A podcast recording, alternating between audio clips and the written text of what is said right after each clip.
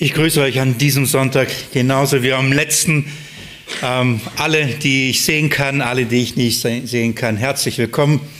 Auch von meiner Seite aus. Ich möchte euch gerne einladen, mit mir das Buch Hiob aufzuschlagen, eure Bibel im Buch Hiob aufzuschlagen und die ersten zwei Kapitel schon mal zu, zu markieren, also der Einstieg in das Buch Hiob. Bevor wir in diesem Buch des Alten Testaments weiter nach dem Evangelium von Jesus Christus suchen, wollen wir diese Suche unserem Herrn Jesus Christus anbefehlen. Und auch wenn wir gerade schon gestanden haben und ähm, gebetet haben, so möchte ich nochmal beten und auch für dieses Studium uns Jesus anbefehlen. Lasst uns aufstehen, wem es möglich ist. Herr Jesus Christus, es ist dein Wort und wir wissen, dass wir auf dich angewiesen sind beim Verständnis deines Wortes, dass es aus Buchstaben und aus Geschichten Evangelium wird. Das vermag dein Geist uns aufzuzeigen. So lehre uns durch, durch deinen Geist heute. Öffne uns das, die Schrift, damit wir die Schriften verstehen, damit wir die Erfahrung machen, die die Apostel, die Jünger Jesu machten, als er in die Schriften öffnete und sie darin das Evangelium sahen, das Evangelium verstanden, das von jeher durch die Propheten verkündigt worden war im Alten Testament hier. Wir haben ein herrliches Buch vor uns und ähm, wir, wir, brauchen, wir brauchen deine Lehre, wir brauchen die Auslegung dieses Wortes, ähm, wir brauchen die Deutung dieses Wortes. So bitte ich dich, Herr, gib Weisheit. Weisheit beim Reden, Freimütigkeit beim Reden, genauso aber auch Verstand und Einsicht beim Hören. Jesus, du vermagst jedem, jedem das zu geben, was er braucht. Auch heute durch dieses Wort und durch diese Predigt vermagst du zu deinen Kindern zu reden, Herr. In, in, in der Gnade befehle ich mir dir, mich dir an. Ähm, danke dafür, dass ich mit dir rechnen darf, Jesus. Du bist treu. Amen. In den letzten zwei Predigten haben wir so versucht, uns diesem Buch zu nähern. Zuerst mal die die Grundbotschaft von diesem Buch zu verstehen, wie es aufgebaut ist. Und in der letzten Predigt haben wir uns schon ein bisschen näher dem ersten Kapitel zugewandt, den ersten Versen. Was ist die Botschaft von dem Buch Hiob? Um was geht es in diesem Buch? Hier geht es um das Leiden, Leiden eines Menschen, der ein Typus und ein Vorbild auf Jesus Christus ist. Weniger allgemein das Leiden der Menschheit und den Grund für das Leiden, das Leiden der Menschheit, sondern ein, ein Vorbild für das Leiden des einen Gottesknechtes, Jesus Christus. Nicht, dass wir daraus für unser Leben nicht einige Lektionen bezüglich des Leidens ableiten und lernen können. Denn wir, ähm, Jesus ist unser Vorbild. So, wenn wir Jesus darin erkennen, sehen wir natürlich auch für uns ein Vorbild im Leiden. Aber in erster Linie müssen wir verstehen, dass uns das Evangelium von Jesus Christus voraus vorschattend gepredigt ähm, worden ist. Es gibt eine herrliche Stelle im, im, im Jesaja-Buch, das muss Kapitel 45 sein, fragt Gott, gibt es einen Gott oder gibt es Götter wie mich, der die, Dinge voraussagt und die genauso eintreffen? Und dann spricht er von einem leidenden Gottesknecht, dass ein Gottesknecht kommen wird, ähm, der für stellvertretend äh, der Gerechte leiden wird für die Sünden der anderen. Und bevor Gott diesen Knecht kommen lässt und er dieses Leid durchlebt, dann ähm, verheißt er, dass es kommen wird, um zu sagen, Glaubt mir, ich bin, ich bin der einzige wahre Gott. Wenn ich Dinge vorausschatte, vorausschatte, wenn ich Dinge vorausverkündige und die treffen genauso ein, so seht doch, dass ich glaubwürdig bin, dass ihr mir wirklich glauben und vertrauen könnt. In gewisser Weise und nicht nur in gewisser Weise, in gleicher Weise haben wir hier eine Vorschattung im Buch Hiob ebenfalls. Gott gibt uns Dinge voraus, er verkündigt uns Dinge voraus, die wir dann in Jesus Christus, in seinem Kommen, in seinem Leiden, in seinem Sterben und seiner Auferstehung Auferstehung in der Erfüllung sehen und somit die Bestätigung, es ist Gottes Wahrheit und Gottes glaubwürdig. Wir können wirklich auf ihn uns verlassen. So, was ist die Botschaft? Was will Gott uns vorausschatten durch dieses Buch? Ähm, es ist das Leiden, das ungerechte Leiden eben eines gerechten Knechtes. Diese Rahmengeschichte, die wir in, im ersten zwei Kapiteln und in den letzten äh, zehn Versen in diesem Buch haben, erzählt uns, wie ähm, wie das Leiden des Knechtes vorausgeht und dann danach kommt die Erhöhung und die Verherrlichung. Durch Leid zur Herrlichkeit. Letztendlich ist das die Botschaft. Nur nebenbei, das ist die Botschaft von aller Weisheitsliteratur. Jedes Buch, das wir in dem dritten Teil ähm, der Bibel finden, ob die Psalmen, ob Esther oder andere Bücher, das ist immer die Botschaft, die sich wie ein roter Faden durch diesen dritten Teil des alttestamentlichen biblischen Kanons zieht. Es ist die Botschaft von Leid zur Herrlichkeit. Das ist der Weg, den, den Gott geht, äh, mit seinem, äh, mit seinem Erlöser und dann auch mit seinen Kindern, von Leid zur Herrlichkeit. Wenn man die Psalmen liest, ist das die Botschaft immer, immer wieder. Teilweise in einem Psalm findest du genau das. Zuerst Leiden und dann denkst du, was ist passiert und dann Lobpreis und, und Verherrlichung. Es geht von Leid zur Herrlichkeit. Dann eine wichtige äh, Perspektive und letztendlich ist das das Evangelium und auch für die Gemeinde. Auch wenn wir das nicht gerne hören, aber wir müssen es verstehen. Der Weg zur Herrlichkeit ist, geht durch Leiden hindurch durch Leid, das wir in dieser Welt erleben und durchleben, hin zur Herrlichkeit, zu, zu, der neuen Welt, zu einer neuen Schöpfung. Das ist die Botschaft. Und das Buch Hiob äh, befindet sich in dem dritten Teil der Weisheitsliteratur. Es ist äh, eben das gleiche Thema von Leid zur Herrlichkeit und äh, Hiob ist hier uns ein Typus auf Christus in seinem Leiden. Der große Teil aber der Botschaft wird entfaltet in den, in, in den Kapiteln dazwischen.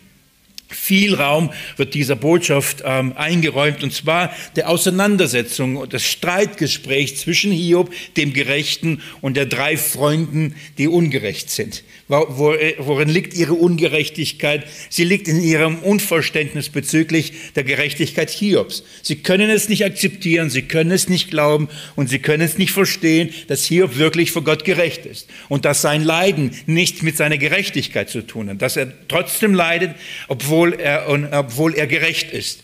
Und für die gibt es nur eine Erklärung. Leid muss was mit Schuld zu tun haben, also Schuld Hiobs. Ähm, nicht Schuld von anderen oder das hat keinen anderen Hintergrund, sondern Hiob muss schuldig sein. Deswegen leidet er, deswegen straft ihn Gott. Und Hiob verteidigt sich intensiv und sagt, nein, das ist nicht der Grund für mein Leiden. Ich bin mir sicher, würden wir die ersten zwei Kapitel nicht haben in diesem Buch und auch die letzten zehn Verse nicht haben, würden wir in den Chor der drei Freunde einstimmen und, Hiob auch sagen, Hiob, komm runter, du bist ein Mensch, du bist ein Sünder, du bist nicht gerecht, du, mit Sicherheit leidest du nicht ohne Grund. Es gibt irgendetwas in deinem Leben. Würden wir die Einleitung zu diesem Buch nicht haben, bin ich mir sicher, würden wir ähm, mit den drei Freunden übereinstimmen und ähm, mit, mit ihnen Hiob genauso verurteilen, wie, wie, wie sie es getan haben. Aber wir haben die Einleitung, wir haben diese Rahmengeschichte und die zwei Verse sind wirklich grundlegend. Warum? Weil sie uns Hiob vorstellen. Sie stellen uns nicht nur Hiob vor, sie beweisen uns, dass Hiob wirklich gerecht war. Und das, sind, das ist die Botschaft dieses Prologs, dieses Einstieg in dieses Buch Hiob, der, des, der beiden Kapitel. Es geht darum, Hiob uns vorzustellen als Typus auf, auf Christus.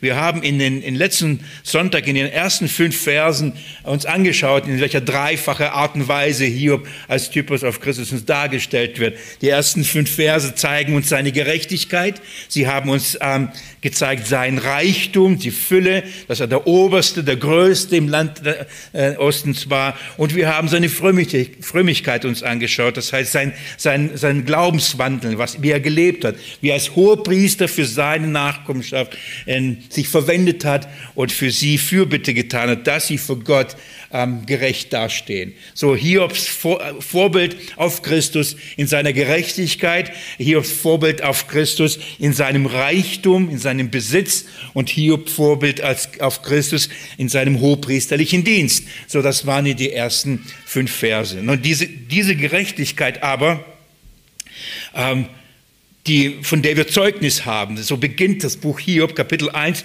Lass mich noch Vers 1 mit euch schon mal lesen. Dann kommen wir da hinein. Es heißt, es war ein Mann im Lande Uz, sein Name war Hiob. Und dieser Mann war rechtschaffen und redlich und gottesfürchtig und mied das Böse. So beginnt dieses Buch und stellt uns von Anfang an die Gerechtigkeit Hiobs. Wir haben auch gesehen, dass, dass die Gerechtigkeit Hiobs von Gott im Buch, im Hesekiel zum Beispiel bestätigt wird. Ähm, Hiob war gerecht. Und so äh, nach diesen einleitenden fünf Versen über die Person, über die Vorstellung hier, äh, wird uns in zwei, zweifacher Art und Weise wird uns ein Beweis geliefert. Ab Vers 6 bis Kapitel 2, Vers 10 bekommen wir zwei Beweise seiner Gerechtigkeit, zwei Beispiele seiner Gerechtigkeit, dass er wirklich für Gott als gerecht dasteht. So diese, die, es, es beginnt mit der Vorstellung Hiobs, er ist wirklich gerecht. Dann haben wir eine ziemlich lange Auseinandersetzung ähm, mit den drei Freunden. Wie kann es sein, dass ein Gerechter leidet? Und letztendlich bekommen wir die Antwort in Jesus Christus. Warum leidet er? Und ähm, wenn wir dann uns diese Auseinandersetzungen anschauen, wir werden schon innerhalb dieser An äh, Auseinandersetzungen viele, viele Hinweise auf Jesus Christus finden. Wie kann es sein, dass ein Gerechter leidet? Aber heute möchte ich mit euch noch einmal, um mich diesen zwei Kapitel zuzuwenden, den Verse 6, ähm, Kapitel 1 bis Kapitel 2, Verse 10. Die zwei Prüfungen, die er hier erleidet, die zwei Prüfungen, die uns seine Gerechtigkeit beweist und uns ähm, zeigt, dass die Angriffe der drei Freunde nicht berechtigt waren, dass sie nicht recht hatten. So wie Gott am Ende sagt, nur Hiob hat die Wahrheit geredet. Die drei Freunde haben nicht die Wahrheit geredet. So, die, die ersten, also diese zwei Prüfungen beweisen, dass Hiob für Gott wirklich gerecht ist. Gott gibt selbst Zeugnis davon und bestätigt ähm, diese, die Gerechtigkeit. Wie gesagt, die ersten fünf Verse stellen uns Hiob vor und dann beginnen die, beginnen die Prüfungen, die zwei, zwei Prüfungen, die diese Gerechtigkeit Hiobs uns äh, ja, beweisen. Bevor ich mit euch durch diese Verse durchgehe und diese zwei Prüfungen mit euch anschaue und ein paar Bemerkungen dazu mache, ähm, lasst uns eine, eine grundsätzliche Ausrichtung noch einmal machen. Lasst uns etwas vor, vor unserem geistigen Auge haben und nicht vergessen, ähm, was wichtig ist. Dass ähm, der Kampf oder dass die das, was wir auf der Erde erleben, das Leid, das wir erleben, die Umstände, die wir erleben, die Prüfungen, Versuchen, Versuchungen, wir erleben, nicht losgelöst sind von der himmlischen Welt. Wir leben in dieser Welt, wir, wir, wir, wir, wir können nur das äh, erfassen, was wir sehen, was wir spüren. Wir leben im, so im, im Schauen und haben keinen Einblick in eine andere Welt, eine weit größere Welt, äh, die Himmel erfasst wir haben keinen Einblick in diese Welt, aber wir müssen verstehen und im geistlichen Auge glauben und schauen, dass ähm, das, was in den Himmeln passiert, Auswirkungen auf diese sichtbare Welt hat. Das heißt, ähm, es ist größer als das, was wir sehen. Es gibt größere Dinge, die der Grund dafür sind, warum wir Dinge erleben oder eben nicht erleben. Warum es, es, es, es gibt eine geistige Welt und, und äh, das, was in dieser geistigen Welt passiert, hat Auswirkungen auf das, was in dieser sichtbaren irdischen Welt passiert. Andersrum genauso. Als Erinnerung und als Einstieg zwei, drei Stellen, die uns helfen sollen. Ähm, ich weiß, ihr habt Hiob aufgeschlagen und wir werden da durcharbeiten. Wie gesagt, Lesezeichen und dann geht mit mir in den Epheserbrief. Wenn ihr das schon im Wortlaut Kapitel 6 die Waffenrüstung Gottes habt, dann braucht ihr nicht mal aufschlagen, dann, dann habt ihr das ja im Ohr. Aber ich möchte euch dann nochmal da ausrichten, was Paulus in Kapitel 6, Vers 10 schreibt. Epheserbrief Kapitel 6 ab Vers 10 schreibt er schließlich, das ist so ein Abschluss dieses Briefes, werdet stark im Herrn und in der Macht seiner Stärke. Eine gute Ausrichtung. So nicht in, der, in, der, in, ähm, in unserer Kraft, nicht in unserer Macht. Warum? Weil das, weil wir unsere Kämpfe, die wir kämpfen, ähm, nicht gewinnen können, weil die, die Feinde sind weit größer, weit mächtiger und unsichtbar. So, wenn wir mit unseren Mächten erkräften und mit unseren ähm, Waffen kämpfen würden, wir würden nur verlieren. Ich, würd, ich will das so sagen, wir würden nur gegen Menschen kämpfen, gegen Fleisch und Blut kämpfen und würden uns fragen, warum verlieren wir ständig? Warum verlieren wir ständig? Weil diesen, der Kampf, der eigentliche Kampf, ist weit größer und er ist auf einer anderen Ebene zu gewinnen. Paulus schreibt in Vers 11, zieht die ganze Waffenrüstung Gottes an, damit ihr gegen die Listen des Teufels bestehen könnt. So, das ist der eigentliche Kampf. Es geht äh, der Kampf richtet sich gegen den Teufel und gegen seine listigen Angriffe. Das heißt, es, ist nicht so offensichtlich, ähm, es ist nicht so sofort durchschaubar. Er ist sehr gerissen, er ist sehr listig, wie er das tut, und wir werden das im Buch Hiob gleich entdecken. So, das soll uns vorbereiten. Der eigentliche Kampf findet im Himmel statt. Und der eigentliche Kampf findet in den himmlischen Örtern statt. Schaut mal Vers 12. Denn unser Kampf ist nicht gegen Fleisch und Blut, das heißt nicht gegen Menschen, sondern gegen die Gewalten, gegen die Mächte, gegen die Weltbeherrscher dieser Finsternis. Es geht um, um Mächte und Gewalten, Mächte und Weltbeherrscher. Das ist weit größer. Die Tage könnten uns Angst einjagen, oder? Wir hören Umwälzungen in dieser Welt und wir hören Namen, die anscheinend dafür verantwortlich sind, ob auf dieser Erde Friede oder Krieg äh, herrscht.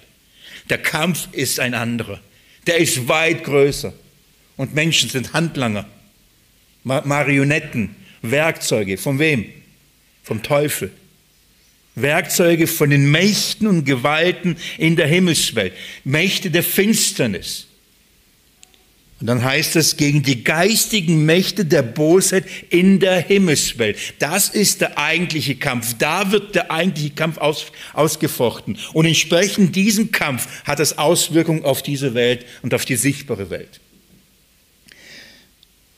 Vers 13 heißt es deshalb, ergreift die ganze Waffenrüstung Gottes, damit ihr an dem bösen Tag widerstehen und wenn ihr alles ausgerichtet habt, stehen bleiben könnt. So, das ist der eigentliche Kampf. Wir, wir, wir richten uns aus und verstehen, dass ähm, der Kampf, die Prüfung, die Versuchung, den der Hiob auch ausgesetzt war, auch wenn sie irdisch war, sie hat einen himmlischen Hintergrund. Und ähm, der Grund, warum er gelitten, der Grund, warum er in den Prüfungen ausgesetzt war, hat was damit zu tun, das, was im Himmel passiert ist. Als Jesus Christus auf diese Erde kam, und er ein gewaltiges Zeugnis von seinem Vater bekam. Markus Kapitel 1. Lang ist es her. Nachdem der Vater gesagt hat, dies ist mein lieber Sohn, an dem ich Wohlgefallen gefunden habe. Ein gewaltiges Zeugnis der Gerechtigkeit seines Sohnes abgelegt hat. Er hat gesagt, dass, an dem habe ich mein Wohlgefallen. Das heißt, an dem habe ich nichts auszusetzen. Ich liebe alles an ihm. Das ist doch gewaltig, oder? Ich liebe ihn. Ich, er ist für mich ein Wohlgeruch, nichts Anstößiges. Das ist die Gerechtigkeit ähm, Jesu Christi. So sieht ihn der Vater. Nachdem Jesus das äh, erlebt hat, geht man mit mir in Markus Evangelium. Nachdem der Vater dieses Zeugnis ihm abgelegt hat. Markus Kapitel 1. Obwohl ich mit der Markus-Reihe durch bin, bringe ich es nicht übers Herz, meinen Marker im Markus Evangelium rauszunehmen. Irgendwie fühlt sich das befremdlich an. Markus 1. Ich lese euch ab Vers 11, da heißt es, und eine Stimme kam aus dem Himmel, du bist mein geliebter Sohn, an dem ich Wohlgefallen gefunden habe. So, das ist das Zeugnis. Schaut mal, was unmittelbar danach kommt, Vers 12. Und sogleich, unmittelbar danach, treibt ihn der Geist in die Wüste hinaus. Wessen Geist? Der Geist Gottes. Das heißt, der Geist kam wie eine Taube von salbte ihn zu diesem Dienst. Der Vater sagt, das ist mein Sohn, voller Gerechtigkeit. Er legt gewaltiges Zeugnis ab. Und sofort, was passiert? Sofort kommt eine Prüfung. Warum kommt die Prüfung? Wer kommt, um zu prüfen? Wer kommt, um zu versuchen? Da heißt Vers 13, und er war 40 Tage in der Wüste und wurde von dem Satan versucht. Warum geschieht das? Gott gibt Zeugnis und sagt, das ist mein Knecht und der ist gerecht. Und da gibt es einen, der sofort einen Einwand sagt, das glaube ich nicht. Und sofort kommt eine Prüfung. Nach dem Zeugnis des Vaters über die Gerechtigkeit kommt äh, die Hinter, das Hinterfragen, ein, ein listiger Angriff des Satans. Und Gott schickt ihn in die Wüste. Das, es ist nicht, der Satan führte Jesus in die Wüste. Der Geist führt in die Wüste. Ich, wir werden gleich das sehen. Es ist Gott, der Jesus diese Prüfung aussetzt, um was zu tun? Um dem Satan zu zeigen, nein, an dem habe ich wirklich mein Wohlgefallen. Gott traut es Jesus zu, oder? Er traut es zu, seinen Sohn in diesen Prüfungen auszusetzen. Mit, und Jesus, als er die, sofort zum Beginn seines Dienstes wird er so, äh, sofort dieser Prüfung ausgesetzt. Es muss klar, es muss bewiesen, es muss offenbart werden. Er ist wirklich wohlgefällig vor Gott. Er ist wirklich gerecht. Der Satan kann ihm wirklich nichts antun. Geht mit mir mit, an, zu der letzten Stelle als Vorbereitung ins Johannesevangelium, Kapitel 14. Liebe Geschwister, als wir die letzten ähm, Kapitel des Markus-Evangeliums durchgearbeitet haben, diese Passionswoche Jesu, in der Jesus permanent, vor allem in den letzten Stunden, so intensiv in Prüfungen und Versuchungen ausgesetzt war, habe ich euch immer wieder diese Stelle vorgelesen, Johannes, Kapitel 14, Verse 30 und 31. Jesus äh, äh, äh, erlebte eine Prüfung nach der anderen.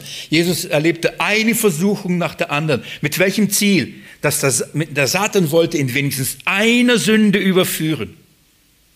Und dann in Kapitel 14, Vers 30 heißt es, ich werde nicht mehr vieles mit euch reden, sagt Jesus, denn der Fürst der Welt, wer ist das?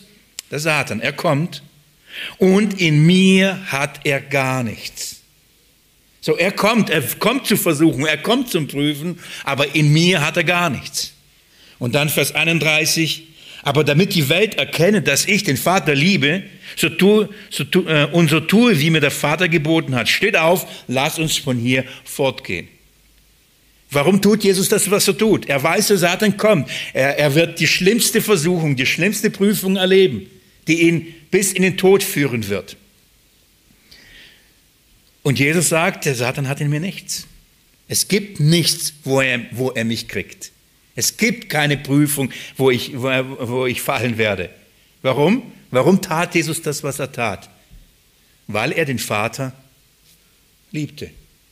So, wie sehr liebt er den Vater? Wo, was war das für eine Liebe? Worin begründet sich die Liebe? War das eine Liebe auf Pump? War das die, eine Liebe, weil der Vater ihm viel Reichtum gegeben hat, viel, viel Macht und Stärke? Was war der Grund? Der Satan konnte es nicht glauben, er konnte es nicht akzeptieren, dass Jesus, dein Vater, bedingungslos liebte. Und dass der Vater an dem Sohn absolutes Wohlgefallen hatte. Er konnte es nicht haben. Warum erzähle ich euch das? Hiob ist ein Typus auf Christus. Und das, was Hiob in gewisser Weise vorschattend erlebte, die Prüfung, die er erlebte, die Art und Weise, genau das ist das, was Jesus dann erlebte. Der Satan hat, hat einen Plan. Er wollte ähm, aufzeigen, nein, nein, diese Liebe ist nicht bedingungslos, die ist geknüpft an Voraussetzungen. Gehen wir ins Buch Hiob, gucken wir uns diese, diese Prüfungen an. Und mit diesem Wissen, dass es auf Jesus vorausschattet und in dem Wissen, was da äh, geschieht, hoffe ich, dass das ähm, etwas uns äh, die einzelnen Verse erhellen und wir ein besseres Verständnis von diesen Versen haben werden. Zwei Prüfungen finden wir. Die erste Prüfung ist Kapitel 6, äh, Kapitel 6, Entschuldigung, Kapitel 1, die Verse 6 bis Vers äh, 22. Das ist die erste Prüfung. In dieser äh, äh ersten Prüfung äh, zweifelt oder ähm, bezweifelt der Satan die Gerechtigkeit Hiobs, weil er sagt, Hiob ist nur deswegen gerecht. Hiob hält nur deswegen an dir, Gott, weil du ihm den ganzen Besitz gibst. Du segnest ihn. Er, schau natürlich, was er hat. Kein Wunder, dass er dich liebt. So, guck mal, sein Besitz, sein Reichtum, seine Stellung. Also jeder wird dich lieben, wenn du ihm das gibst. Nimm das weg, nimm den, geh an seinen Besitz und du wirst sehen, wie viel er von dir wirklich hält. Das ist die erste Prüfung, die, in der sich die Gerechtigkeit Hiobs offenbaren muss. Die zweite Prüfung ist in Kapitel 2, Verse 1 bis 10. Und die wird intensiver. Nachdem also die, äh, die erste Prüfung, der, der Reichtum ähm, auf dem Spiel steht von Hiob, geht es in, in, in der zweiten Prüfung die Gesundheit von Hiob sein leibliches Wohl. Und die Anklage ist genau das Gleiche.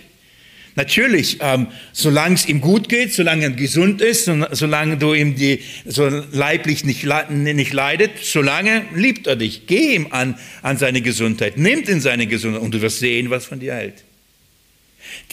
Der Angriff ist offensichtlich und die Prüfung ist offensichtlich.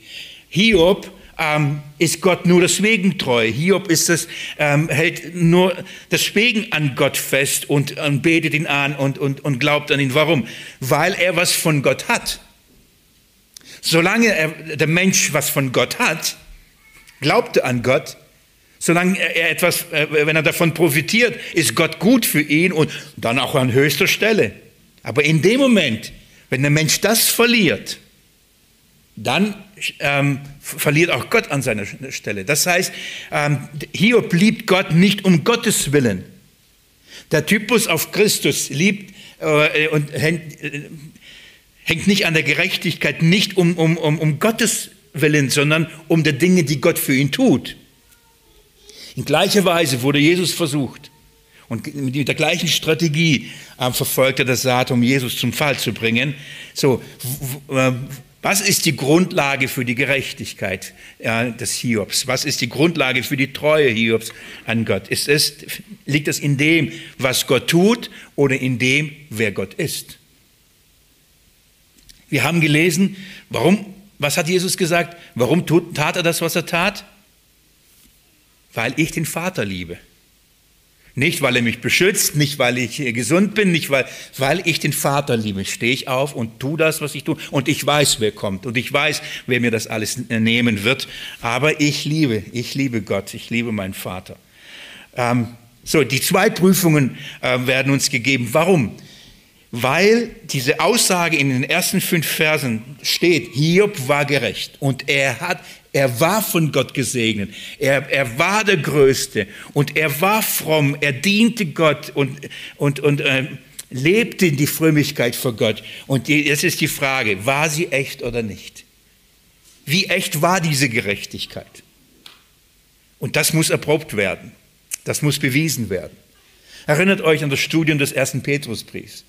Erinnert euch an die Botschaft des Jakobusbriefs. Worin offenbart sich unser Glaube? Erst in den Versuchungen und Prüfungen. Und darum redet doch die Bibel immer und immer wieder. Freut euch, wenn ihr in mancherlei Prüfungen oder Versuchungen fallt. Warum? Weil sie so Spaß machen? Weil sie so toll sind? Weil wir davon so viel bekommen? Was bekommen wir dadurch? Die Gewissheit unseres Glaubens. Denn darin liegt die Bewährung, die kostbar ist als jedes Gold der Welt, als jeder Besitz und jede Gesundheit. Die Gewissheit, ich bin ein Kind Gottes, weil ich in all dem immer noch an, an Jesus, immer noch an Gott festhalte. Für mich eines der größten Beweise der Echtheit des Glaubens der Kinder Gottes, wenn sie in ihren Prüfungsversuchungen, ähm, in ihrem Verlust immer noch an dem Herrn festhalten. Lass uns also das ähm, in, den, in, in, diesen beiden Prüfungen uns äh, anschauen. Es beginnt in Vers 6 und das heißt, und es geschah eines Tages. Ich habe euch ähm, letzten Sonntag gesagt, wie ein Märchen beginnt das. Ja? So wie, das war mal ein Mann und es, es geschah eines Tages. Also nachdem wir diese Vorstellung hier, Hiobs haben, haben wir einen, einen wiederum so einen märchenhaften Einstieg in, diese, in die Prüfung. Nicht, dass es ein Märchen ist, aber es zeigt uns, dass uns eine Geschichte erzählt wird. Auch diese Geschichte ist in gewisser Weise poetisch zusammengestellt. Es ist Wirklichkeit, es ist passiert. Hiob gab es wirklich, die Prüfung gab es wirklich. Aber die Weisheitsliteratur ist hebräische Poesie. Das heißt, hier wird in hebräischer Poesie uns diese Geschichte erzählt. Gott hat inspiriert durch den Heiligen Geist uns eine kunstvolle Geschichte darüber erzählt. Und dazu gehört auch eben diese Art und Weise. Man könnte das am Lagerfeuer erzählen, ja, so äh, in einer gewissen geistlichen Romantik könnten wir diese Geschichte lesen und die ist spannend, sehr, sehr spannend. Und es geschah eines Tages, da kamen die Söhne Gottes, um sich vor den Herrn einzufinden. Die Geschichte, ähm, äh, nach der Vorstellung Hiobs bekommen wir einen, einen Blick in den Himmel. Die, die, die, die Ereignisse, die jetzt stattfinden, die wechseln zwischen Himmel und Erde. Und deswegen habe ich vorhin gesagt, dass das, was im Himmel passiert, Auswirkungen hat auf die Erde und andersrum, das, was auf der Erde passiert, hat Auswirkungen auf den Himmel. Und wir haben immer wieder einen Wechsel zwischen Himmel und Erde, zwischen Himmel und Erde. Und wir werden hineingenommen in, in, in, in, vor den Thron Gottes. Und dann heißt es, die Söhne Gottes äh, kamen und fanden sich vor dem Herrn ein. Wer sind diese Söhne Gottes? Wer, wer kommt vor den Herrn und warum kommen sie da? Gibt zwei Möglichkeiten, diese Söhne Gottes zu verstehen und auszulegen. Die erste ist Söhne Gottes als Kinder Gottes. Das heißt, all die Gläubigen, die gestorben sind und im Himmel sind. So könnten wir es verstehen. Ähm, in unserer Bibelstunde, in, in dem Petrusbrief, sind wir gerade im ersten Buch äh, Mose 6. Das, da haben wir über die Söhne Gottes, die die die Frauen der Menschen genommen haben. Und da habe ich euch versucht, habe die Gemeinde oder diejenigen, die es zugehört haben, da waren aufzuzeigen, dass es da nicht um Engel geht, sondern um die Nachkommen. Seht, So, wir haben in der Bibel, ähm, im Römerbrief, äh, zitiert Paulus Hosea 2, Vers 1 und, und dann heißt es, ihr seid nicht mein Volk, dort werden, oder ich, ich lese euch nochmal so, und es wird geschehen an dem Ort, da es zu ihnen gesagt wird, ihr seid nicht mein Volk, dort werden Söhne des lebendigen Gottes genannt werden. In dem Fall geht es um Heiden, die zum Glauben kommen, äh, zitiert Paulus Hosea 2, Vers 1 und heißt es, dort werden sie Söhne Gottes geheißen werden. Wir haben das in Psalmen, Psalm 62, Vers 6, da ist, äh, heißt es, ihr seid Götter, Söhne des Höchsten seid ihr. Ist die Rede von Menschen, von den Kindern Gottes. In Matthäus 5, Vers 9 ist ein, ein herrlicher, eine herrliche äh, Weissagung. Glückselig die Friedensstifter, denn sie werden Söhne Gottes heißen. Also dieser Söhne Gottes ähm, steht synonym für Kinder Gottes, die Nachkommenschaft äh, des Messias. Das können Söhne Gottes sein. Und in dieser Weise könnte man es verstehen, dass die Söhne Gottes, dass wenn oder wenn die Söhne äh, die Kinder Gottes sich vor Gott versammeln, dann heißt es, und auch der Satan kam in ihre Mitte. So, wir haben schon mal eine, eine, ein, ein Gespür, eine Ahnung, warum er dann in ihre Mitte kommen sollte, warum er kommen würde. Er hat nur einen Grund, nur ein Ziel, er hasst sie, er hasst all die, die in den himmlischen Örtern wohnen. Ähm, das wäre eine Möglichkeit äh, der Auslegung und ich hätte keine größere Schwierigkeit, das auch so zu verstehen. Ähm, dass es hier darum geht, dass der Satan ähm, die Kinder Gottes versucht und, und, und als Ankläger, als, als Widersacher ihnen. Das heißt, wenn Menschen oder wenn die Kinder Gottes vor Gott kommen, dann ist er da, um sie zu verklagen. Er ist da, sie anzugreifen und sagen, nee, nee, nee, die gehören nicht hierher. Das wäre eine Möglichkeit, es auszulegen. Nochmal, hätte ich ähm, aus dem Kontext der Schrift keine Schwierigkeiten, es so zu verstehen, würde es in, in, im Buch Hiob nicht einen Hinweis darauf geben, wer die Söhne Gottes sind. Und das ist Kapitel 38, Vers 7. Und das lenkt uns ähm, die Auslegung in eine etwas andere Richtung. Kapitel 38, Vers 7. Wir sind Kapitel 38, äh, die erste Rede Gottes. Gott ähm, erscheint Hiob und, und und spricht zu ihm. Gewaltig, ein herrlicher Abschnitt, ein gewaltiger Abschnitt. Und Gott beginnt und, und sagt, hier, okay, wir beginnen so. Weißt du, wer ich bin? Weißt du, wer du bist?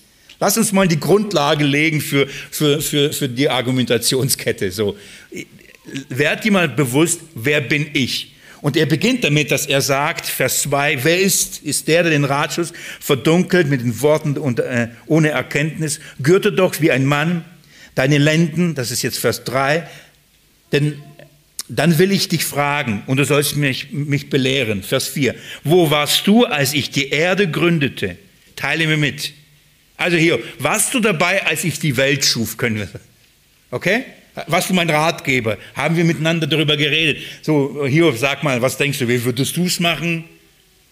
Und dann in Vers 7, und das ist jetzt äh, herrlich. Lass mich Vers 6 nochmal mitlesen. Worauf sind ihre Sockel eingesenkt oder wer hat ihren Eckstein gelegt? Wir werden dann später darüber nachdenken. Als Gott die Erde schuf, war, war Hiob dabei, als Gott den Eckstein für diese Erde legte. Eckstein ist uns ein Begriff. Wisst ihr, wer der Eckstein für die Erde ist? Ja. Als Gott diesen Plan fasste, der Erde einen Eckstein zu setzen, an dem viele sich dran stoßen werden, an diesem Stein des Anstoßes. Wo warst du dabei, als ich den Plan fasste? Wo warst du da? Vers 7. Als die Morgensterne miteinander jubelten und die Söhne Gottes jauchzten. Als Gott diesen Ratschluss fasste, die Erde zu machen und, in, und das Evangelium in Jesus Christus beschlossen hat, dass Jesus letztendlich der, der, derjenige ist, der den Eckstein, die Grundlage die, äh, der Welt sein wird, der Schöpfer dieser Welt. Wo warst du, Hiob? Da waren morgen, die Morgensterne. Sterne, ein Bild für Engel.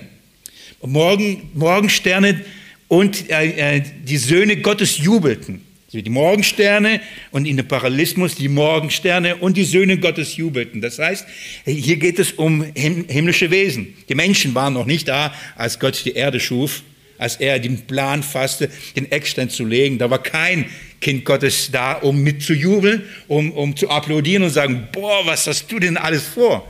Da war keiner da. Von daher glaube ich, dass im Kontext vom Hiob es hier wirklich von Engel die Rede ist. So, ähm, die Söhne Gottes ist eine semitische Bezeichnung für, auch für himmlische Wesen, für, für, äh, für die Engel. Von daher, und ich möchte es euch auch gleich zeigen, warum ich auch glaube, dass es hier um die Engel geht, heißt es also, als die Söhne Gottes, in dem Fall Engel, vor Gott, äh, äh, vor Gott sich einfanden. Interessant, wie das beschrieben wird. Sie haben einen Termin. Sie müssen vor Gott erscheinen. Warum müssen sie vor Gott erscheinen? Gott zitiert sie und sie müssen kommen. Und es hat einen Grund, warum die Engel immer wieder vor Gott erscheinen müssen. Denn sie müssen von Gott Befehle bekommen. Sie haben eine Aufgabe. Die Engel haben einen Dienst. Vom Hebräer Kapitel 1 kennen wir das, oder? Vers 14 heißt es, sind sie nicht alle dienstbare Geister, ausgesandt für die, die das Heil ererben sollen? So Engel haben eine Funktion und sie erscheinen von Gott, damit Gott das, was er tut, durch die Engel ähm, in der Himmelswelt ist, ist höchste Aktivität. In der Himmelswelt ist höchste Aktivität, damit die Kinder Gottes das Ziel erreichen. Denn da findet ein geistlicher Kampf statt. Geistliche Mächte sind am, am, am Wirken, um dieses Vorhaben und diesen, diesen Plan Gottes durchzukreuzen, durch zu, ja, auf jeden Fall zu zerstören. So, und sie erscheinen immer wieder vor Gott und in gewisser Weise, um von ihm Befehle zu bekommen, Anordnung zu bekommen. Und wer kommt dann auch? Und der Satan kommt auch in ihre Mitte. So, aber ähm, schlag mit mir Matthäus Evangelium Kapitel 18. Matthäus Evangelium Kapitel 18. Jesus warnt, er warnt diejenigen, die ähm, die Seinen, das heißt die Kinder Gottes, zur Sünde verführen. Er spricht in dem Zusammenhang da, darüber, dass Versuchungen und Prüfungen stattfinden müssen, aber weh um deren Willen das passiert. Das heißt, es, es werden Prüfungen kommen, Versuchungen werden stattfinden, aber er warnt diejenigen, die, die seine Kinder versuchen. Und seine Argumentation ist ab Vers 10, Kapitel 18, schaut mal. Seht zu, dass ihr nicht eines dieser klein verachtet. Denn ich sage euch, dass ihre Engel in den Himmel alle Zeit das Angesicht meines Vaters schauen, der in den Himmel ist. Interessante Argumentation. Er, er sagt, passt auf, wie ihr mit meinen, die mir gehören, mit den Kleinen, mit ihr umgeht, wie ihr, ob ihr sie verachtet oder nicht. Warum? Ihre Engel schauen permanent, permanent das Angesicht meines Vaters. Was meint er damit? Die stehen permanent vor Gott und warten, bis Gott ihnen Auftrag gibt, damit sie das tun, was sie tun müssen, um dieser Kleinen willen. Das heißt, es, es, es findet ein geistlicher Kampf in, in der Himmelswelt und, ähm, und die Engel stehen bereit, um das zu tun, was Gott durch sie tun möchte, damit die Gemeinde das Ziel erreicht. Ich erinnere euch ähm, oder, und lade euch zugleich ein, das Studium der Offenbarung. Wenn wir in die Offenbarung gehen, wenn es um die sieben Sendschreiben geht, wer kriegt als erstes bei jedem Sendschreiben, wer kriegt den Brief zuerst? Und dem Engel der Gemeinde in Ephesus schreibe und dem, Engel der Gemeinde in Smyrna, den Sardes. Immer kriegt es zuerst der, der Engel. Und als die Siegel gebrochen werden und das letzte Siegel gebrochen wird, das als siebte Siegel, dann sehen wir ein, ein, in, in Offenbarung Kapitel 8, sehen wir den, den goldenen Altar und dann sahen, sehen wir, wie der Engel ähm, die, die Gebete der Heiligen aufsteigen lässt zu, zu, vor dem Thron Gottes. Und dann beginnen sieben Engel zu posaunen. Sie kriegen Posaunen und dann gießt dieser eine Engel den Zorn Gottes auf diese Erde aus. Warum? Weil die Gebete der Heiligen durch die Engel vor Gott kommen. Und dann müssen Engel aktiv werden und die müssen posaunen. Es geschehen Gerichte und Plagen in dieser Welt. Das heißt, die Engel, die erscheinen vor, vor Gott und, ähm, und, und die, ihre Aufgabe ist, in der geistigen Welt den Kampf auszufechten gegen die Geistigen und gegen die Mächte, damit die, äh, die Gemeinde Jesu das Ziel erreicht. Es findet ein geistlicher Kampf statt.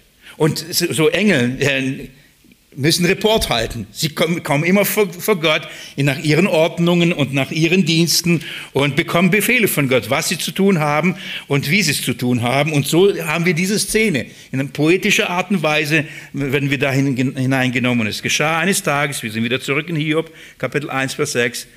Es geschah eines Tages, da kamen die Söhne Gottes und auch der Satan kam in ihrer Mitte. So, und der Satan kommt in ihre Mitte.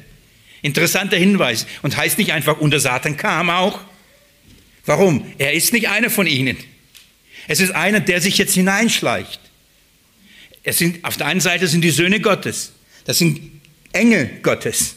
Und der Satan ist ein gefallener Engel.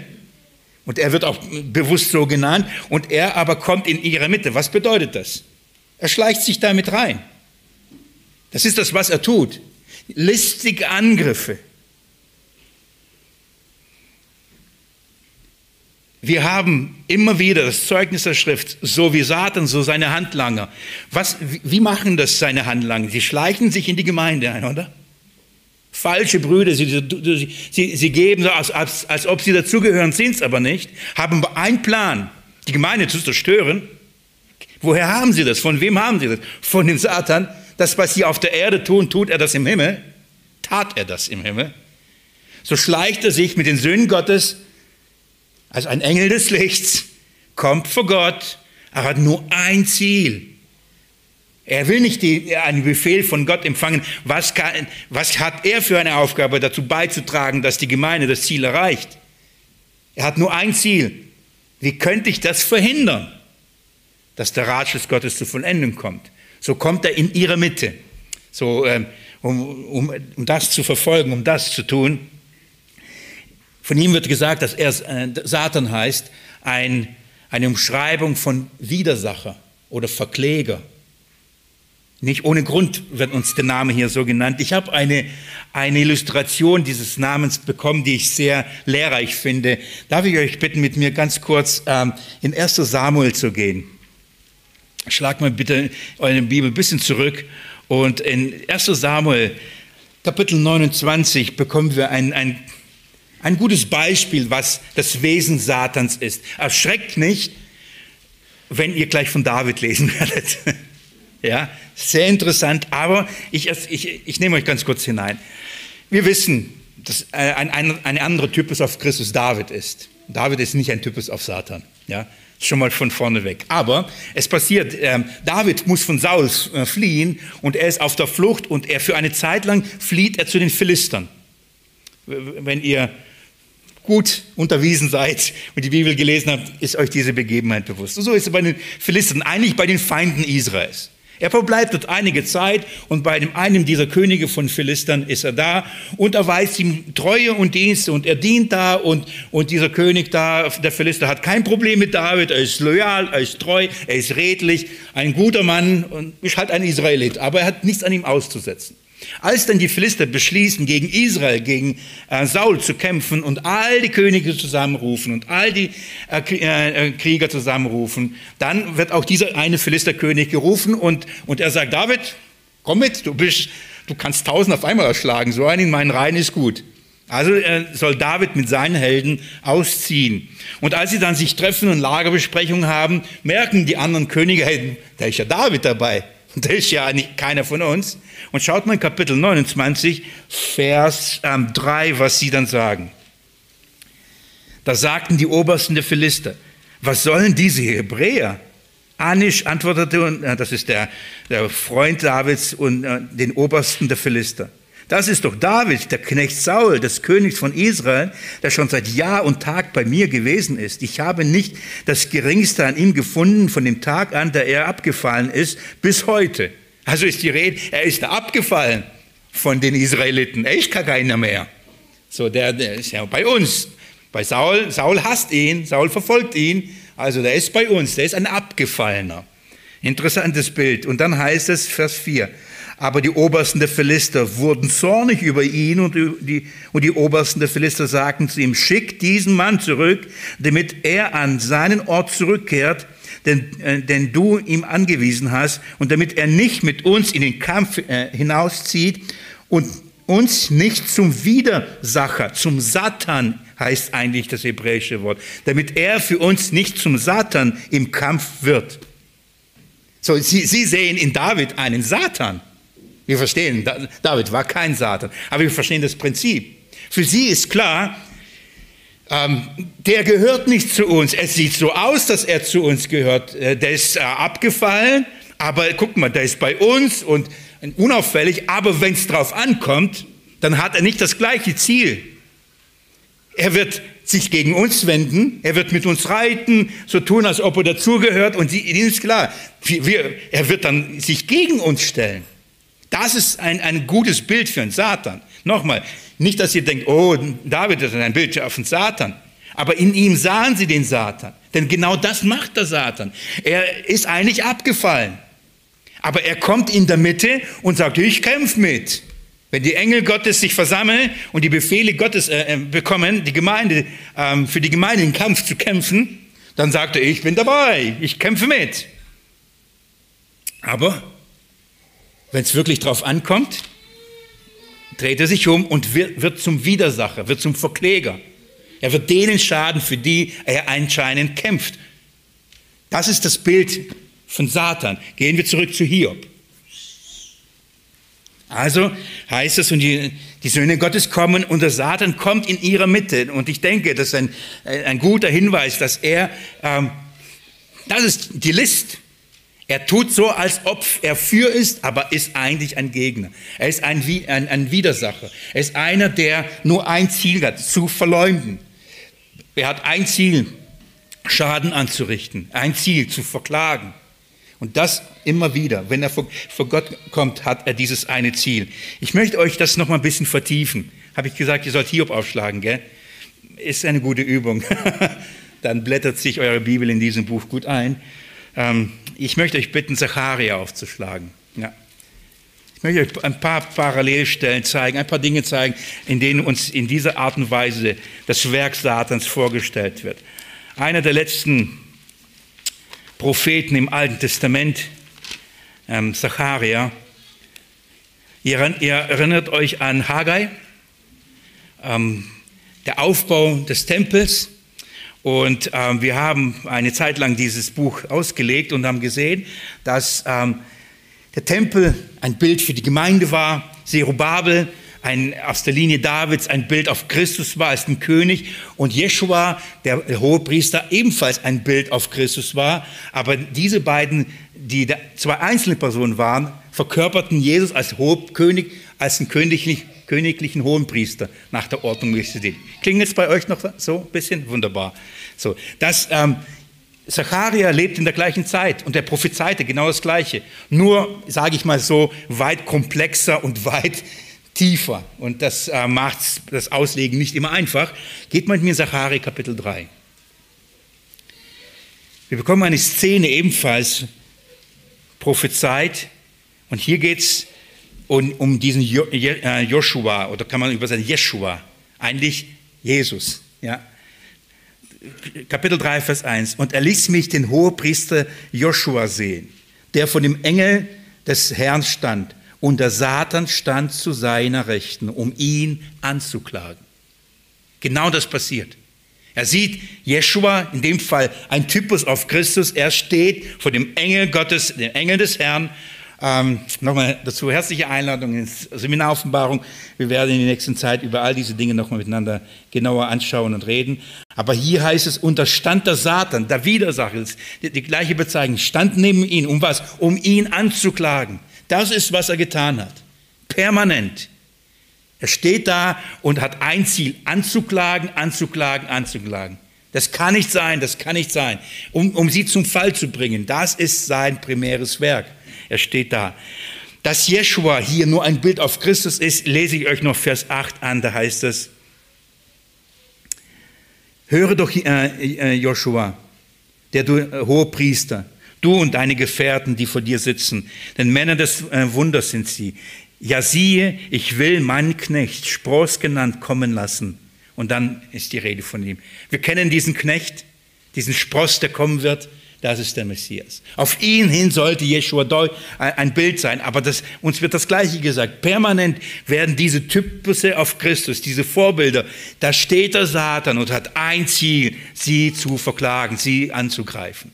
Es gibt noch ähm, weitere Stellen. Wir sehen aber hier, wir sind im Alten Testament.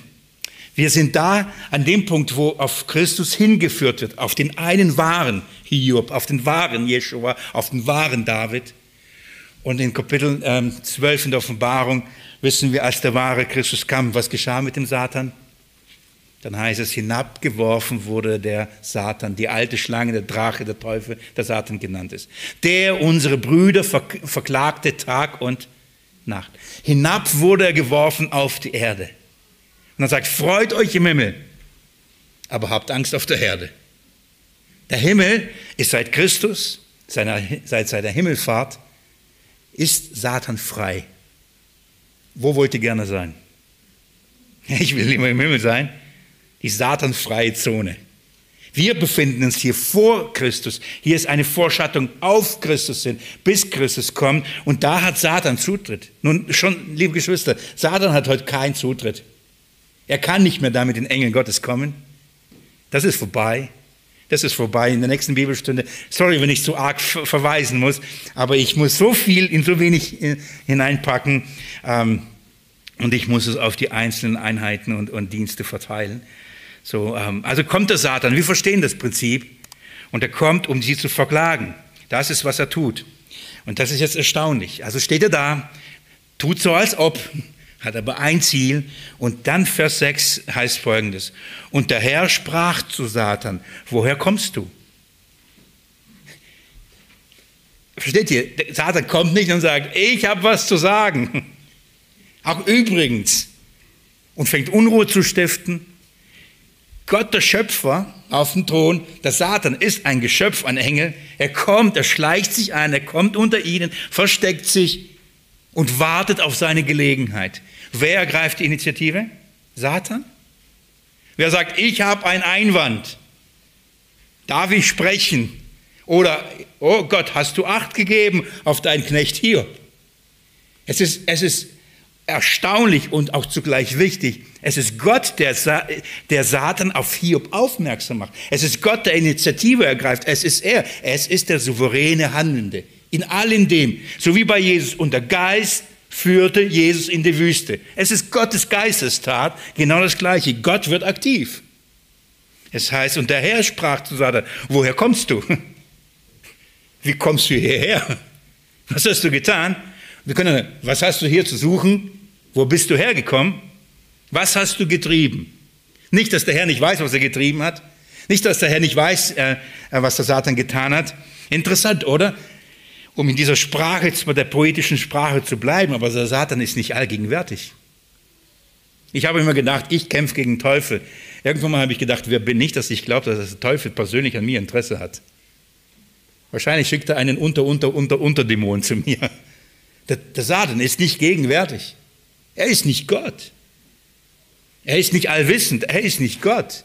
Er ist nicht allmächtig. Er ist nicht Gott. Er ist ein Engel, ein Geschöpf, den wir mit gebührenden Respekt behandeln müssen, um uns nicht zu überheben. Aber wir müssen verstehen, er ist nicht Gott. Und bei all dem hier, Gott ist der, der die Initiative ergreift. Er ist der Handelnde. Satan ist nur ein Mittel zum Zweck. Das ist die erste Lektion, die wir begreifen müssen, um in diese ganzen Leidsfrage die Relation zu bekommen. Satan ist ein Mittel zum Zweck. Und der Herr sprach zum Satan, woher kommst du? Und der Satan antwortete dem Herrn und sagte, vom Durchstreifen der Erde und vom Umherwandeln auf ihr. Ich war unterwegs, war beschäftigt. Was hast du getan? Ich habe die Erde durchkämmt, bin durch, auf ihr rum, rumgewandert. Um was zu tun? 1. Petrus Kapitel 5, Verse 8 und 9 aus dem, äh, aus dem Gedächtnis sagt Petrus, sie sollen wachsam sein. Warum? Denn der Satan, der Teufel geht umher wie ein brüllender Löwe, um zu suchen, wen er verschlingen kann. Und dann sagt, dem seid standhaft durch Glauben in euren Leiden. Das ist genau das, was er sagt. Er durchstreift die Erde und sucht, wen er verschlingen kann. Wen kann er zum Fall bringen? Wen kann er prüfen? Wie? In Leiden.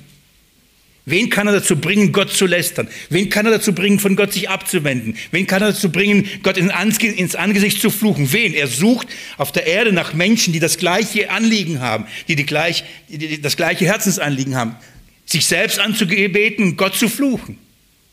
Er ist auf der Suche nach solchen wen er verschlinge. Es geht nicht nur um ihn zu fressen und satt zu werden, das heißt, in seinen Plan, in sein Anliegen ihn mit hineinzuziehen. Und er geht und durchstreift die Erde. Und dann sagt, schaut mal Vers 8, Und der Herr sprach zu Satan, hast du Acht gehabt auf meinen Knecht Hiob? Satan sagt nicht, ich war auf der Erde und dann ist mir so einer aufgefallen, ich habe einen gefunden. Gott, da gibt es einen. Nee, nee. Wer macht Satan, wer macht, macht Hiob auf Satan aufmerksam? Es ist Gott. Satan, kennst du Hiob? Gott weiß, was der Satan vorhat. Er weiß, was sein Anliegen ist. Der Satan glaubt nicht, dass ein Mensch Gott liebt um seinetwillen. Er hat rebelliert. Er ist gefallen. Er sieht keinen Nutzen, Gott anzubeten. Er sieht kein Verständnis dafür, Gott zu lieben. Ist ihm fremd. Und er denkt, es geht ihnen allen so. Und Gott sagt, wirklich? Liebe Geschwister, Epheser Nummer Kapitel 3, Vers 14 heißt es, dass Gott durch die Gemeinde der himmlischen Welt, den geweihten Mächten der Himmelswelt, das ist die gefallene Schöpfung, das sind die Engelswelt, seine mannigfaltige Weisheit zur Erkenntnis gibt. Gott beweist dem Satan und den gefallenen Engel, es gibt eine Liebe. Und die ist nicht darin begründet, dass ich ein, gute Dinge tue dass sie nur von mir profitieren. Die Menschen lieben mich nicht nur, weil ich ihnen Segen gebe. Um meinetwillen. Das ist etwas, das ist den Satan und den Gefallenen fremd. Gott gibt eine Gegenstandslektion. Er beweist durch Hiob dem Satan etwas. Andersrum, der Grund, warum Hiob das erlebt, hat was mit dem, mit dem, mit dem Unglauben Satans zu tun und seinen ganzen Schar. Der Grund, warum Gott das in seinem Sohn Jesus Christus tat, warum er ihn dem Satan übergab, in all die Prüfungen, in all, all die Versuchungen, hat was mit in, im Himmel zu tun, mit dem, mit dem, weil im Himmel ein Sündenfall stattfand. Weil der Satan die Treue und die Gerechtigkeit des Sohnes in Frage stellt. Nimm ihm alles. Und er wird dich nicht so lieben, wie er behauptet, dass er das tut. Also macht Gott ihn aufmerksam. Beim ersten Lesen dachte ich, Herr, wieso machst du das? Schweig, sag doch nichts. Lass ihn doch an dir vorübergehen. Vielleicht ist Hiob nicht aufgefallen. Vielleicht die Ausfahrt nicht genommen auf diese Autobahn, auf der Geistlichen da. Warum machst du ihn doch auf Hiob aufmerksam, der arme Kerle? Aber wisst ihr, dann habe ich darüber nachgedacht und gedacht, es ist ein gewaltiges Zeugnis. Würde Gott Hiob dem Satan vorstellen, wenn er von wüsste, Hiob wird es nicht aushalten. Würde Gott dem Hiob oder auf, Hiob auf den Satan Hiob aufmerksam machen, wenn Gott wüsste, er wird zusammenbrechen. Ich, ich will es andersrum sagen. Gott traut es Hiob zu. Das ist doch gewaltig, oder? Weil er wusste, was Satan nicht weiß, traut es ihm zu. Keine Prüfung, Versuchen hat uns getroffen, über unsere Kräfte hinaus. Warum, warum, warum lässt Gott es zu? Das ist niemand die Frage. In deinem Leben, in, der Kinder, in den Leben der Kinder Gottes. Und die Antwort ist, weil Gott es uns zutraut. Herrlich. Und du fragst, ja, wie kann er es uns zutrauen? Weil wir seine Kinder sind. Um bei Christus zu bleiben, warum traut, warum übergibt der Geist Jesus sofort nach dem Zeugnis in der Wüste den Satan das ihn prüft, weil Gott es ihm zutraut. Warum die Prüfung bis in den Tod? Weil Gott es ihm zutraut. Er weiß um seine Liebe. Gott hat nicht Angst, oh nein, mein Sohn wird fallen. Oh, er wird nicht standhalten. Er weiß das. Er wird es tun. Er hat kein Problem, dem Satan zu sagen, guck mal den an. Soll ich es mal zeigen? Soll ich es mal beweisen? Und das ist, was wir haben. Das sind Beweise Gottes. Gott wird aktiv. Und das ist die Gegenstandslektion für die himmlische Welt. Wir haben diesen Einblick in vielen Dingen nicht, aber wir verstehen von der Schrift und die Schrift redet uns. Das, was wir erleben, hat einen Zweck, eine Gegenstandslektion für die himmlische, für die himmlische Welt. Also sagt Gott, hast du Acht gegeben auf meinen Knecht? Vers 8, schaut mal, da heißt es, denn es gibt keinen wie ihn auf Erden. Ein Mann so äh, rechtschaffen und redlich, der Gott fürchtet und das Böse meidet. Ein gewaltiges Zeugnis. Gott gibt Zeugnis von der Gerechtigkeit Hiobs. Nicht nur, in, es heißt nicht, und Hiob war so, jetzt sagt Gott, Hiob ist so. Vers 9, schaut mal, jetzt kommt die Versuchung. Wir sind immer noch in der himmlischen Szene. Und der Satan antwortete dem Herrn und sagte, ist Hiob etwa umsonst so gottesfürchtig? Wir können übersetzen, ist Hiob gegen, glaubst du, Hiob ist ohne Gegenleistung so gottesfürchtig? Das ist es. Ist es umsonst? Glaubst du, ähm, er liebt dich einfach so, ohne Gegenleistung? Satan bezweifelt das. Eine Liebe zu Gott, eine Gerechtigkeit und Rechtschaffenheit ohne Gegenleistung. Ohne Gegenleistung. Aus Liebe. Sowas ist fremd seinem Verständnis. Ist es, ist es entweder umsonst und dann heißt es Vers 10, hast du selbst nicht ihn und sein Haus und alles, was er hat, ringsum um, umhegt? Das Werk seiner Hände hast du gesegnet und sein Besitz hast du, hat sich im Land ausgebreitet. Strecke jedoch nur einmal deine Hand aus und taste, ihn, taste alles an. Was macht Satan? Er sagt, Gott, nimm mal deinen Segen weg und, und streck mal deine Hand aus und schick mir mal nicht Segen, schick mir mal Fluch. Nimm ihm doch das mal alles. Beweis es doch mal. Interessant heißt es nicht, lass mich, sondern mach du es. Obwohl der, der Satan zum Handlanger wird, wer ist hinter all dem, wer ist der, wer ist der souveräne Handelnde? Es ist, es ist Gott. Denkt an die Auseinandersetzung Hiobs in den allen. Gott, warum hast du mich verlassen? Was habe ich getan, dass du mich strafst? Es ist immer der Handelnde. Es ist Gott, der handelt. Es ist nicht der Satan. Er ist ein Handlanger. Er ist ein, ein, ein Löwe an der Kette. Also sagt er, und darum geht strecke jedoch nur einmal deine Hand aus und taste ihn alles an, was er hat, obwohl er, äh, ob, ob er dir nicht in, an, ins Angesicht flucht. So ein wichtiger Satz, so falsch gelesen. Was, was er hat, ob er dir nicht ins Angesicht flucht. Das heißt, Satan sagt, nimm ihm seinen Besitz weg. Wir haben vom Besitz gelesen, oder? Viele Schafe, viele Rinder, viele Esel viele große Dienerschaft und Kinder. Der reichste, größte Mann. Er sagt, kein Wunder liebt er dich. Schaut mal, du hast ihm all das gegeben. Interessant, von wem hat es? Hiob hat sich das nicht erarbeitet. Es ist nicht Hiob der Held, der Schlaue, der, der gute Geschäftsmann, wie auch immer, gute Züchter. Es kommt alles von Gott. Absolut klar, Satan ist klar, das ist Gott, Gott, segnet ihn, Gott, wenn du ihn segnest, natürlich liebt er dich, natürlich betet er dich an, natürlich bleibt er bei dir. Und äh, das Verhältnis von Entbehrung, Gerechtigkeit, fromm, gottesfürchtig zu leben, böse meinen, das Verhältnis zu seinem Reichtum und Besitz, natürlich fällt der Verzicht ist nicht groß. Nimm ihm das alles, dann wird sich das zeigen. Die Tage muss ich so oft an, dieses, an das denken. Die Tagen, in denen es scheint äh, so, als ob die Dinge, in denen wir gesegnet worden sind im christlichen Abendland, in unserem Land, in unserer Stadt. Die Dinge brechen weg. Die Dinge brechen weg. Warum? Weil in, in, im Himmel ein geistiger Kampf stattfindet. Und der Teufel sagt, Gott, glaubst du, die Gemeinde liebt dich nur so, um deinetwillen? Nehmt ihnen doch mal das alles, ihr Recht, ihre Freiheit, ihr Hab und Gut, ihr Erspartes. Da wirst du sehen, wie sie wirklich zu dir stehen. Das ist die Prüfung. Das ist die Prüfung. Da ist einer da, der dieses Anliegen hat, dass wir in diesen Dingen absolut fallen. Lass mich das noch, diese erste, das noch schnell zu Ende bringen, damit das nicht so in der Mitte aufhört. Also, Vers 12. Da sprach der Herr zum Satan, siehe, alles, was er hat, ist in deiner Hand. Nur gegen ihn selbst strecke deine Hand nicht aus. Und Satan ging vom Angesicht des Herrn fort. Der Herr sagt, Satan, wo warst du? Satan muss antworten. Der Herr sagt, hast du Acht gegeben? Der Satan muss antworten. Der Satan sagt, Herr, wenn du das tun würdest, dann wird es so passieren. Dann sagt der Herr, okay, so und so weit darfst du gehen darüber hinaus. Versteht ihr? Das ist die Relation. Es ist nicht der Satan, der Mächtige, der gegen Gott kämpft und dann hoffentlich gewinnt Gott.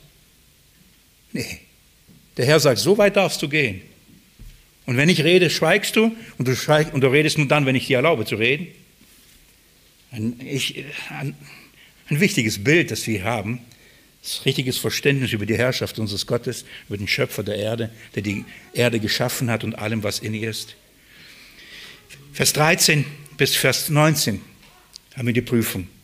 Vers 13. Und es geschah eines Tages, als seine Söhne und Töchter im Haus ihres erstgeborenen Bruders aßen und Wein tranken. Dann kam ein Bote zu Hiob und sagte, die Rinder waren gerade beim Pflügen und die Eseln weideten neben ihnen. Da fielen die Sabäer ein und nahmen sie weg und die Knechte erschlugen sie mit der Schärfe des Schwertes. Ich aber bin entkommen und bin allein äh, um es dir zu berichten. Noch redete der, und da kam ein anderer und sagte, Feuer Gottes fiel vom Himmel, brannte äh, unter den Schafen und den Knechten und verzehrte sie. Ich bin aber entkommen, nur ich allein, um dir es zu berichten. Noch redete der, da kam ein anderer und sagte, die Chaldäer hatten drei Abteilungen aufgestellt und sind über die Kamele hergefallen und haben sie weggenommen. Und die Knechte haben sie mit, mit der Schärfe des Schwertes erschlagen. Ich aber bin entkommen, ich allein, um es dir zu berichten. Während er noch redete, da kam ein anderer und sagte, deine Söhne und deine Töchter aßen und tranken Wein im Haus ihres erstgeborenen Bruders. Und siehe, ein starker Wind kam von jenseits der Wüste her und stieß an die Ecken des Hauses. Da fiel es auf die jungen Leute und sie starben. Ich aber bin entkommen, nur ich allein, um es dir zu berichten. Liebe Geschwister, an einem Tag es beginnt und es geschah, als die Söhne und Töchter sich trafen. Ich habe erklärt euch, dass sie das perfekte Dinner veranstalteten. Als sie das taten, dann heißt es, an, an, als, und die Söhne in, Vers 18, als sie bei dem Erstgeborenen waren, das heißt am ersten Tag, passiert das. Vier Gerichte gehen über. Vier Gerichte, das ist ein, ähm, die vier Gerichte Gottes. Ob in der Offenbarung oder in der Endzeitlehre. Überall lesen wir von den ersten vier Siegeln, von den ersten vier Posaunen, die auf die Erde immer treffen. Vier Gerichte Gottes. Das heißt, hier erlaubt Gott dem Satan als Instrument sein Gericht an ihm zu vollziehen. Es in, allein der Hinweis, kam das Feuer Gottes. Könnt ihr euch vorstellen, doch ihr könnt, leid euch könnt ihr euch vorstellen, aber könnt ihr euch vorstellen, was das bedeutete? An einem Tag verlor Hiob alles. Nicht im Zeitraum von 10, 20, 30. Mal das verarbeitet, mal das schwer. Nein, es ist ohne Atempause. Äh, die, die, die treffen sich, Hiob stellt sich wahrscheinlich ein, okay, in sieben Tagen muss ich für sie opfern. Bevor er aber für sie opfern konnte, bevor er sie vor Gott für sie eintreten konnte, für das, was da vielleicht passierte, kommt der Erste und sagt, du, komplett, Rinder und all die, die auf die Rinder aufpassen, die sind tot. Warum? Raubüberfall. Er redet noch, kommt der Nächste. Der Hiob kann es noch nicht mal richtig verarbeiten. Keine, die überlegen, wie könnten wir das wieder in Ordnung bringen? Wo muss ich die wieder zurückholen? Wie auch immer. Kommt das, der Nächste. Du, ähm, Feuer vom Himmel, Schafe und alles verbrannt. Nicht mal richtig verarbeitet, kommt das Nächste. Da kommt, der andere redet noch, da kommt der, der Nächste rein. Ein, ein geplanter Überfall. Da tun sich welche zusammen und ähm, moppen ihn und ähm, den, den Größten von, vom Osten. Ein Hinterhalt, die Kamele alle werden entführt und, und die, die, die Diener getötet. Und das heißt, kompletter Besitz weg. Und dann kommt das Schlimmste am Ende. Das ist also ein Schlag nach dem anderen, ohne Atempause. Und das Schlimmste bewahrt sich Satan für den Schluss. Und deine Kinder, Wind kam auf. Ich, ich fasse das jetzt schnell zusammen. Das sind Böswilligkeit der Menschen, Naturkatastrophen, ähm, überall Gewalten, Feuer, Wind, all das, was wir Menschen sozusagen in der Welt erleben, oder? Gericht sozusagen an der Welt, Gericht in der Welt. Hiob erlebt all das und zwar auf einen Schlag an einem Tag. Was glaubt ihr, wie es, wie es einem dann gehen würde? Schaut mal die Reaktion von Hiob. Da stand Hiob auf, zerriss sein Obergewand, schor sein Haupt und er fiel auf die Erde und betete an. Es ist, Hiob sagte nicht, naja gut, war es halt, schade drum. Nein, er, er, er zerreißt sein Gewand, das ist ein tiefer Ausdruck der Trauer. Er schert sein Haupt, das heißt wirklich, er, der Mann ist voller Trauer. Aber in seiner Trauer heißt es, fiel er auf die Erde und betete Gott an.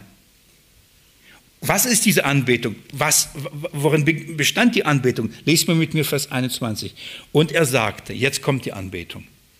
Nackt bin ich aus meiner Mutterleib gekommen und nackt kehre ich wieder zu, äh, zu, dahin zurück. Hiob glaubte nicht, dass wenn er stirbt, er wieder in Mutterschoss wieder reinkommt. Das ist nicht das, was er sagt. Das ist eine hebräische Art und Weise zu sagen, ich habe nichts in diese Welt hineingebracht und ich werde nichts aus dieser Welt wieder mitnehmen. Wisst ihr, was er sagt? Ich hänge nicht an diesen Dingen. Mein Glaube, meine Gerechtigkeit, meine Liebe zu Gott ist nicht von diesen Dingen abhängig. War schön, das alles zu haben. Ja, mit Sicherheit. Aber das, er sagt, ich habe nichts hineingebracht. Ich hab's, das ist nicht meins. Und darum schaut man dieser herrliche, wichtige Anbetungssatz. Der hat's gegeben. Der Herr hat's genommen. Der Name des Herrn sei gepriesen. Der Herr hat's gegeben. Von ihm habe ich es empfangen und er kann es auch mir nehmen. Ich habe es von ihm und er nimmt es mir wieder. Der Punkt ist aber, gepriesen sei der Name des Herrn. Versteht ihr? Bei Schafen ist okay, oder? Aber dann kommen noch äh, Eseln dazu, wird schon schwieriger. Dann noch kommen die Kamele, noch schwieriger. Die Rinder, Katastrophe, keine Milch, kein Käse, kein Gaude. Alles wird genommen. Und dann aber die Kinder, alle auf einen Schlag. Was für eine Versuchung, was für eine Prüfung, oder? Und er sagt, ich habe es vom Herrn empfangen. Ich gebe es dem Herrn wieder zurück. Ich kann mich erinnern, vor vielen Jahren, ich war in der Bibelschule, mein Bibelschullehrer hatte mehrere Kinder und ähm, eines Nachts ähm, fuhr ein Sohn mit seinen drei Freunden in einem Auto und fuhren gegen einen Baum und er starb. Ich war auf der Beerdigung von ihm und ähm, und als ich dann sah, wie, wie Bernhard Knies heißt, mit einem Anzug mit weißen Händen, weißer Krawatte kam, das war ein Statement. Und wisst ihr, welchen Vers er sich ausgesucht hat? Und am nächsten Tag hat er NT-Bibelkunde unterrichtet. Er hat geschrieben in voller Trauer, und ich habe es ihm gesehen, der Herz gegeben, der Herz genommen, gepriesen sei der Name des Herrn. Da wusste ich, das sind keine Worte. Das kann man so sagen. Er hat sein Kind verloren. Hier wird alle verloren. Es gibt keine größere Form der Anbetung als es. Kein größeres Beweis, ein Zeugnis als das. Das Herz hängt bei Gott und nicht an den Dingen, die Gott gibt.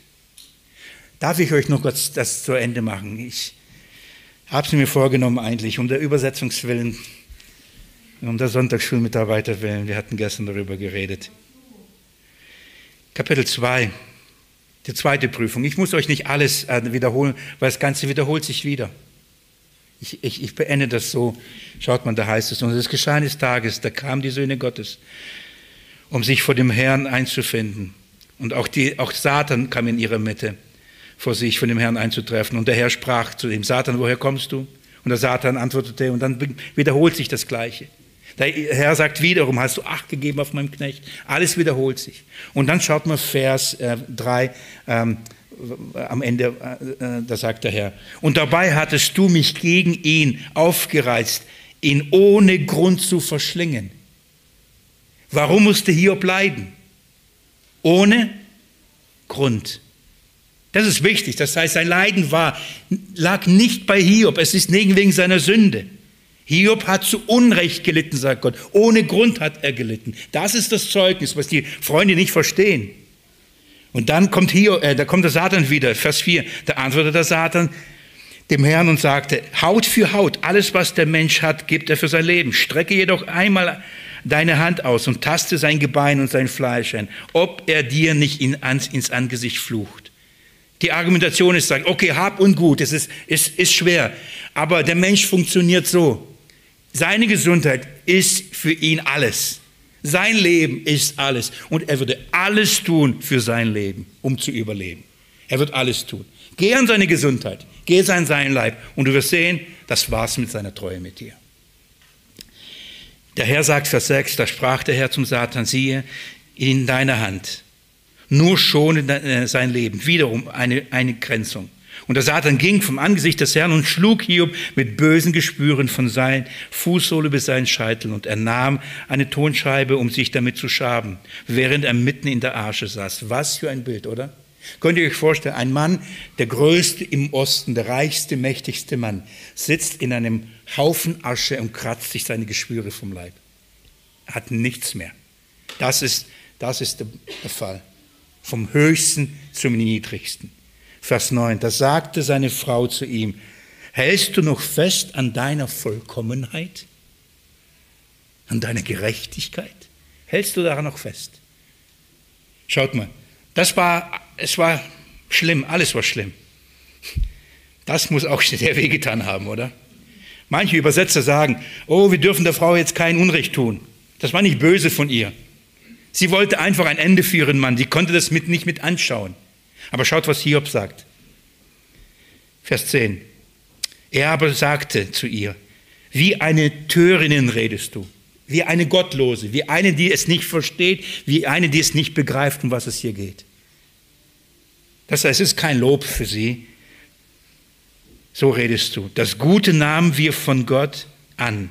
Da sollten wir das Böse nicht auch annehmen? Das sollten wir das Böse nicht annehmen? Das Gute nehmen wir, oder? Danke Gott fürs Gute. Solange du uns Gutes gibst, lieben wir dich. Dann kommt Böses? Nö.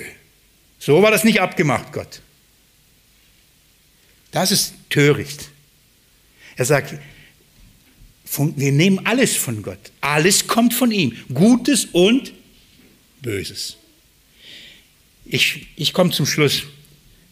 Was ist die Quintessenz. Was ist die Botschaft von, dem hier? Uns wird die Gerechtigkeit Hiobs vorgestellt. An zwei Prüfungen wird bewiesen, schaut mal am Ende der ersten Prüfung, was da steht.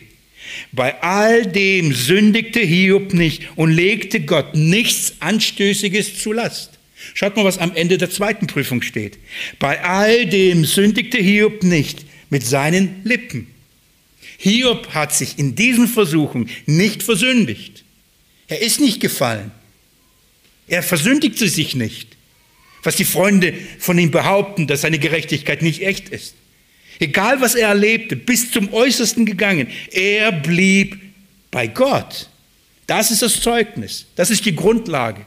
Das müssen wir verstehen, bevor wir dann die Angriffe. Hiob war wirklich für Gott gerecht, oder? Könnt ihr euch vorstellen, nach solchen Prüfungen nicht Gott ins Angesicht zu fluchen, das ist Gerechtigkeit? Jesus Christus verließ die Herrlichkeit. Er war Gott gleich. Ihm gehörte diese ganze Welt. Er kam auf die Erde und sagt, der Sohn des Menschen hat nicht mal einen Ort, wo er sein Haupt hinlege. Kein Platz. Hat nichts, hat alles aufgegeben. Sein ganzes Besitz, den göttlichen Besitz aufgegeben.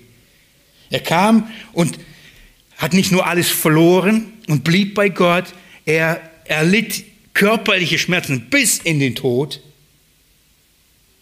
und bei all dem sagte, der Satan hat nichts in mir, weil ich meinen Vater liebe. Lasst uns gehen. Hiob ist ein Typus auf Christus. Inwieweit? In allen versucht, doch ohne Sünde. Das ist die Einleitung. Das sind die ersten Verse. In allem versucht, wie wir, aber ohne Sünde. Das ist eine Gerechtigkeit. Und die Antwort, warum so ist, die wird in den nächsten Versen dann entfaltet. Ich danke euch für eure Geduld. Amen.